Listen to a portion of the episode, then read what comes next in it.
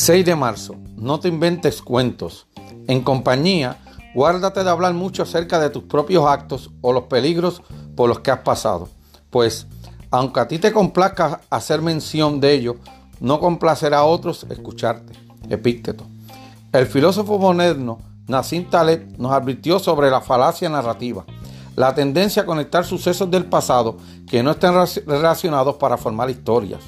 Aunque sea satisfactorio crear estas historias, son intrínsecamente engañosas, producen un sentido de cohesión y certeza que no es real. Si esto es demasiado vehemente, recuerda que, como señala Epícteto, hay otra razón para no contar historias sobre tu pasado. Es aburrido, molesto y autocomplaciente. Tal vez te guste dominar la conversación y hablar de ti, pero ¿y los demás? ¿Crees que disfrutan tus mejores momentos de la preparatoria?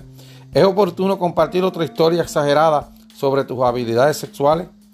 Intenta no crear una burbuja fantasiosa. Vive en la realidad. Escucha y conecta con la gente. No montes un espectáculo para ellos.